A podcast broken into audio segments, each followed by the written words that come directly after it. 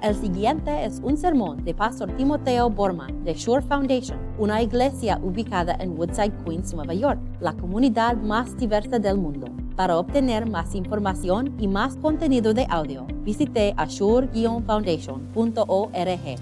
Antes de empezar este sermón, que se basa en el libro de Apocalipsis, quiero compartir con ustedes dos cosas. Primero, estamos empezando hoy un nuevo ciclo de sermones han pedido por ya por mucho tiempo, pastor, queremos hacer algo con el libro de Apocalipsis. Entonces, empezando hoy, vamos a empezar a ver um, lo que Dios ha inspirado en, este libro.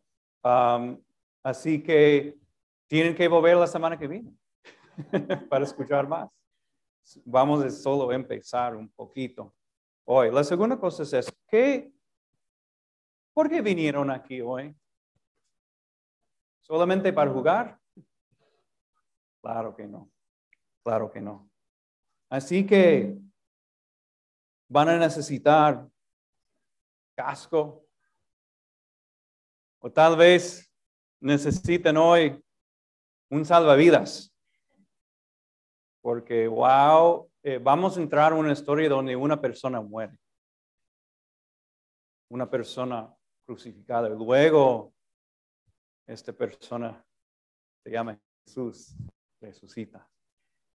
Así que pónganse ahora bien, abríguense bien, porque vamos a entrar algo sorprendente en este libro y vamos a empezar desde eh, la primera parte de Apocalipsis. Si están con nosotros en Zoom, abren sus Biblias. Si están aquí, pónganse de pie, por favor. Estamos en la página 9 de sus boletines porque vamos a escuchar la voz de Jesús aquí, Jesús resucitado. Yo, Juan, escribo a las siete iglesias que están en la provincia de Asia.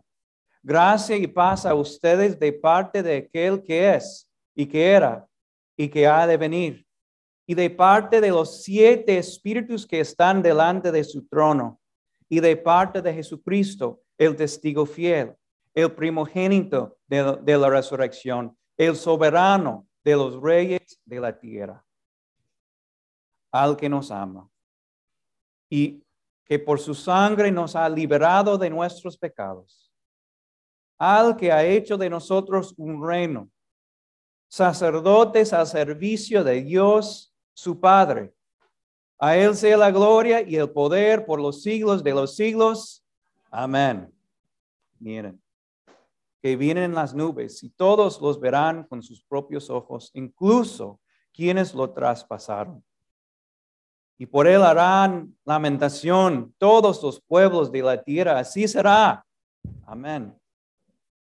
Yo soy el alfa y la omega, dice el Señor Dios, el que es, que era y que ha de venir, el Todopoderoso yo, Juan, hermano de ustedes y compañero en el sufrimiento, en el reino y en la perseverancia que tenemos en unión con Jesús, estaba en la isla de Patmos por causa de la palabra de Dios y del testimonio de Jesús.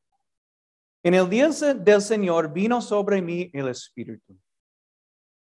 Y oí detrás de mí una voz fuerte como de trompeta que decía, escribe en un libro lo que veas y envíalo a los, las siete iglesias, a Éfeso, a Esmirna, a Pérgamo, a Tiatira, a Sardis, a Filadelfia y a Leodicea. Me volví para ver de quién era la voz que me hablaba. Y al volverme vi siete candelabros de oro. En medio de los candelabros estaban, estaba alguien semejante al Hijo del Hombre vestido de una túnica que le llegaba hasta los pies y ceñido con una banda de oro a la altura del pecho. Su cabellera lucía como, como la lana blanca, como la nieve, y sus ojos resplandecían como llama de fuego, sus pies parecían bronce al rojo vivo en un horno, y su voz era tan fuerte como el estruendo de una catarata.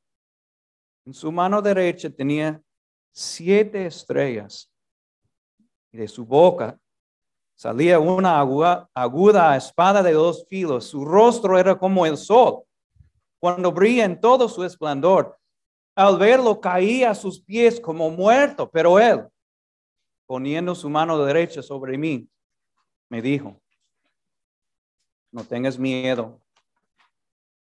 Yo soy el primero y el último, y el que vive. Estuve muerto, pero ahora vivo por los siglos de los siglos y tengo las llaves de la muerte y del infierno. Esta es la palabra de Dios.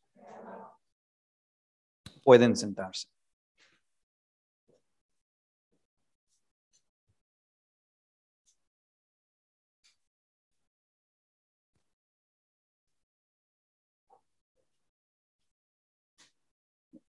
La verdad es que no, no sé, no sé cómo debo sentirme. Viendo, viendo Jesús acercándose a Juan de, de atrás. No sé qué debo pensar sobre este Jesús, vamos a llamarlo un Jesús furtivo, porque viene de atrás. No sé cómo sentirme. Una vez yo usé esta táctica con mi esposa. Me voy a contar una historia, es un poco avergonzosa. Antes yo, yo vivía en Wisconsin, en el medio oeste. vengo de allá. Y, y Amanda en ese tiempo fue mi novia. Y, quise ah, pedir su mano aquí en Central Park. Algo por casualidad. Nunca pensé que iba a vivir aquí, nunca. Entonces ella tomó un, viaje por su, por su trabajo y yo decidí sorprenderla en Central Park, de verdad. So, una compañera de ella le, le llevó para mí al Central Park y yo tuve esta idea. Voy a esconderme. Es un poco avergonzoso. Voy a esconderme en un arbusto grande y sorprenderla de atrás. So ahí estoy. Un, un gringo ahí, tienen que imaginar, un gringo ahí en un, un arbusto escondido, ¿ok? En el medio de Nueva York. no sé qué pasó, pero los neoyorquinos se asustaron. Alguien llamó a la policía. y una policía, ella fue muy gentil conmigo, pero ella me dijo, tienes, señor, ¿qué estás haciendo? Tienes que salir de ahí. Y yo avergonzado me di cuenta que en Nueva York no se puede hacer cosas así. y la verdad es que yo pensé, ese fue en un sentido un don a mi esposa, mi pobre esposa. No pude, no pude sorprenderla. Pero de verdad dijo que sí, gracias a Dios. Juan, en este, en esta historia, no, no tuvo esta ventaja. No tuvo una policía para, para decir, Jesús, salgan de ahí. Y la verdad es que no sé cómo debo sentirme acerca de este Jesús. No, no se presente de frente, se, se acerca a Juan de, de atrás. Y, y nos cuenta la historia así. Dijo, oí detrás de mí, dice, una voz fuerte como de trompeta. Y yo durante la semana yo estaba tratando de imaginar lo que pasó. Y, para mí pensé, esto es algo gracioso, algo cómico, como, como Jesús está haciendo April Fool's Day o el Día de los, de los Inocentes. Y ahí está Jesús con su trompeta y se acerca detrás de la persona.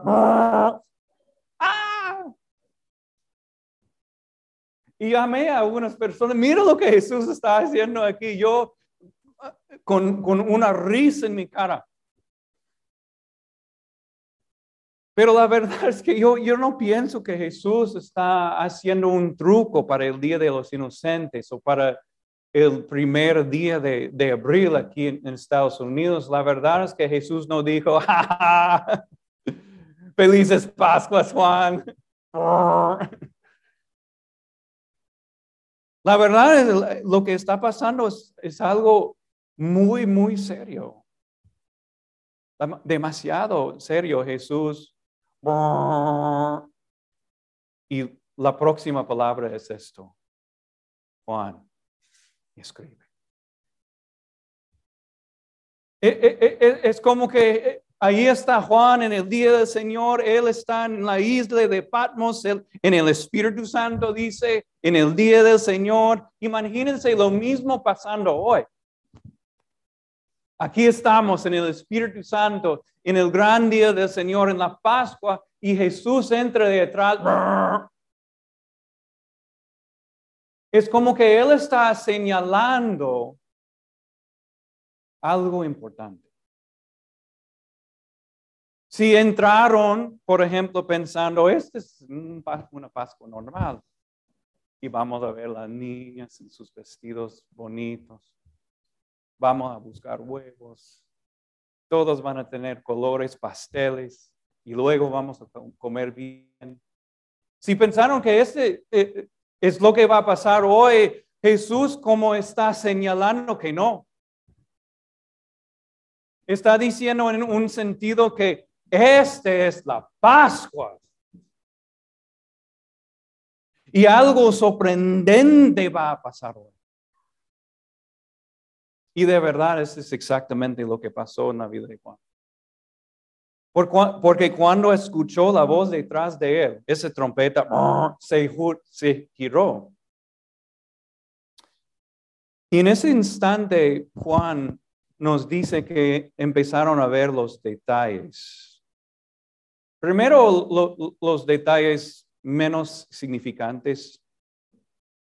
So, vio siete candelabros dorados Luego vio, parece una persona, un hijo de hombre, pero de pronto se, dio cuenta que algo más está pasando en esta Pascua. Y en ese momento se, se llenó su corazón con miedo, con terror. Porque primero vio que ese hombre tenía cabellera como una mujer, no como yo, como una mujer. Una, una cabellera.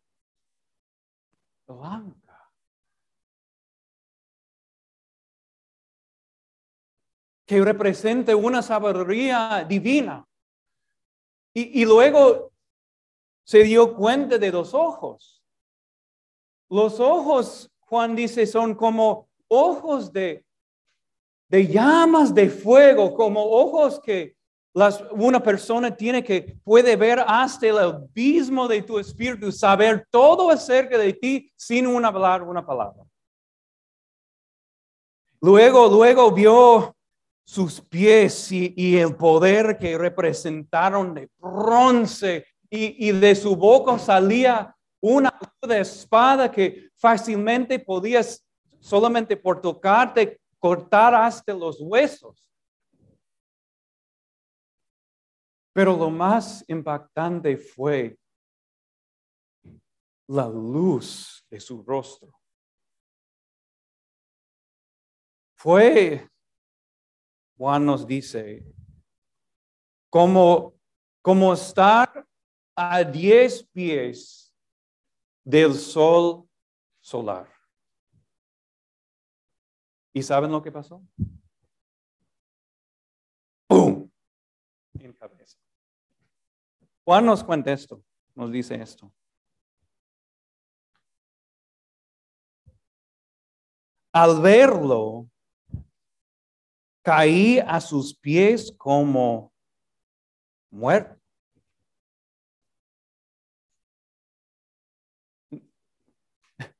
La verdad es que no estoy seguro cómo interpretar estas palabras. No sé exactamente lo que esto significa. Puede ser que él se desmayó. puede ser. Puede ser que por un momento paró su corazón. ¡Bum! Como muerto. No sé. Pero esto es lo que pasa cuando entramos la presencia de, un ser santo. No podemos aguantarlos. Lo, que podemos decir con, con seguridad eh, es esto que, que él estaba dando nuevo significado a la frase asustado hasta la muerte y, y su capacidad normal para aguantar experiencias, para vivir y estar de pie fue completamente superada en este momento. Se cayó delante de Jesús como muerto. Hay un libro que se llama Lander y es un libro magnífico y el personaje en, en esta persona se llama Oranzón y Ranzón en el libro se encuentra con ángeles. Y los ángeles normalmente no se revelan, ¿verdad? Pero en ese libro, por un momento, estos ángeles decidieron revelarse a Ranzón. Y él, él contó su experiencia en ese libro. Dice, un tornado de monstruo, monstruosidades parecían estar cayendo sobre Ranzón los pilares de dardos llenaron sus ojos, encendiendo pulsaciones de, llamas, garras, picos y masas onduladas de lo que surgía nieve volviendo a través de triángulos aptágonos y un vacío negro infinito. Ranzón gritó, para allá, para allá, porque él no pude. Así, tal como los ángeles, cuando los ángeles aparecieron a los soldados romanos, ¿recuerdan lo que pasó en la primera Pascua? Se desmayaron. Y aquí no estamos hablando sobre ángeles. Estamos hablando sobre Él. Estamos hablando sobre Jesús. Y no podemos, no podemos aguantarlo, no, no podemos aguantar los santos, santos, santos, no podemos, somos seres humanos. Entonces lo que Juan es, nos está mostrando y Jesús con él es la Pascua en un sentido no tiene nada que ver con azúcar. No tiene nada que ver con pequeños conejitos saltándose. Tiene que ver con un encuentro con Jesús resucitado. Y la verdad es que hay, algunos pastores que se paran en la iglesia y prediquen, yo también en el pasado, y tratan de convencer a la gente. Tienen que creer en Jesús. Voy a darles razones para creer en su resurrección. Y, y tratan de hacer Jesús relevante a la vida de las personas ahí, pero aquí todo está en el revés. Nada importa en este momento para Juan y para nosotros de qué va a hacer Jesús con Juan, que ya está, ya está como muerto. ¿Han estado, han tenido una experiencia así, eh, una experiencia donde, donde Jesús o, o, el evento reduce tus preocupaciones a una sola? Yo, yo recuerdo llevando un ser querido una vez al hospital, a la emergencia, porque nos dijeron, tienes que llevar, llevar, tienes que llevar a esta persona a la emergencia puede ser que está sufriendo un infarto. Y yo, nada, nada, en este momento, nada me importó. Excepto, tengo que llevarla a la, a la sala de emergencia. Y es así, eh, reduce todas las preocupaciones a una sola. ¿Qué, ¿Qué va a hacer Jesús con Juan? Está como muerto. Y es aquí donde donde podemos ver una verdadera Pascua y un cariño que, que se puede describir solamente como un cariño divino. Juan dice esto.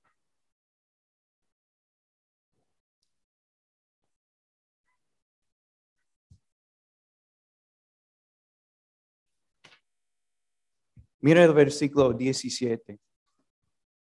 Al verlo caía a sus pies como muerto, pero él, poniendo su mano derecha sobre mí, me dijo, no tengas miedo. So, en mi imaginación, Juan está, yace en el suelo, cabeza abajo. Y Jesús se arrodilla y Juan puede sentar su pulgar hacia la izquierda y sus cuatro dedos, porque él reconoció su mano derecha. Y Jesús con su mano. La misma mano, mano porfarada, ya una vez con clavos, la misma mano que que sanó a, los enfermitos, que resucitó a los muertos. Ahora esta mano está sobre Juan. Y sale de Jesús pura vida. Y Juan resucitó. Y las primeras palabras que él escuchó fueron esas. No tengas miedo. Mm. En, la opinión de ustedes, ¿cuál emoción sentimos más que otras emociones y sentimientos? Puede ser miedo. Oh, tenemos muchos miedos, ¿no es cierto? Por nuestros hijos, nuestra salud, nuestros trabajos, que tal vez Dios nos, no nos ama. Wow, podemos enumerar nuestros miedos. Entonces las primeras palabras saliendo de la boca de ese Jesús resucitado, ¿cuáles son? No tengan miedo. Entonces, ¿saben lo que es una verdadera Pascua? Es entender que Jesús no está contra nosotros, está con nosotros. Y es entender quién es Jesús. ¿Quién es Jesús? Jesús es la persona que tiene una espada como lengua. Jesús es la persona que tiene ojos como llamas de fuego. Jesús es el que ha conquistado la muerte. Jesús es el que nos ha rescatado del infierno. Jesús está con nosotros. Así que tiene que ser una lista. De todas las cosas que yo ya no necesiten temer. Todas las cosas probablemente todavía van a sufrir de miedos de vez en cuando, si somos honestos. Pero no necesitamos temerlos, porque Dios no está en, contra de nosotros, está con nosotros. Yo empecé una lista, no, quiero que se duermen, entonces no, voy, no les voy a ofrecer una lista completa, pero he empezado una lista de todas las cosas que, que no necesitamos temer. Aquí está uno. No tenemos que temer que estamos confundidas, confundidos acerca de Dios. Sabemos la verdad. Cristo dijo, voy a morir y después de tres días voy a resucitar. Y lo hizo. No, duden por un sol, ni por un momento que estamos creyendo la verdad. No temen esto. No, no temen tampoco, aquí es mi segunda cosa, no temen tampoco la muerte. Aquí estamos. eh, La verdad es que algunas personas han perdido seres queridos en los últimos años. No duden, ni por un momento, que Cristo los va a resucitar algún día. No temen que Jesús va a dejarlas muertos por toda la eternidad. Puede ser. Y nosotros tampoco. Algún día vamos a morir, es cierto. Tal vez vamos a temerlo, pero la verdad es que no necesitamos temerlo. Porque Cristo tiene las llaves de la muerte y el infierno. ¿Quieren más? Tengo una lista larguísima. La verdad es que no necesitamos temer tampoco por nuestro futuro. Este es el último. Tememos por los fu- futuros de, de nuestros hijos, nuestras familias, nuestra iglesia tal vez. Pero ¿quién está con ellos? ¿Y quién está con nosotros? Tienen que escuchar la voz de Jesús diciendo, no temen, no temen hoy. Soy yo, Jesús, el primero y el último. Soy yo, Jesús. Sí morí, morí, pero ahora vivo por, por los siglos de los siglos y yo tengo las llaves de la muerte y el infierno. ¿Y saben lo que esto significa? Podemos racinar desde lo mayor hasta lo menor, diciendo, si Jesús tiene las llaves del infierno y la muerte, tiene las llaves para todo. Así que no temen. Sienten a tu espalda la mano de Jesús, la mano derecha, y escuchen sus palabras, el cariño. No tengan miedo. Soy yo, Jesús resucitado. Amén.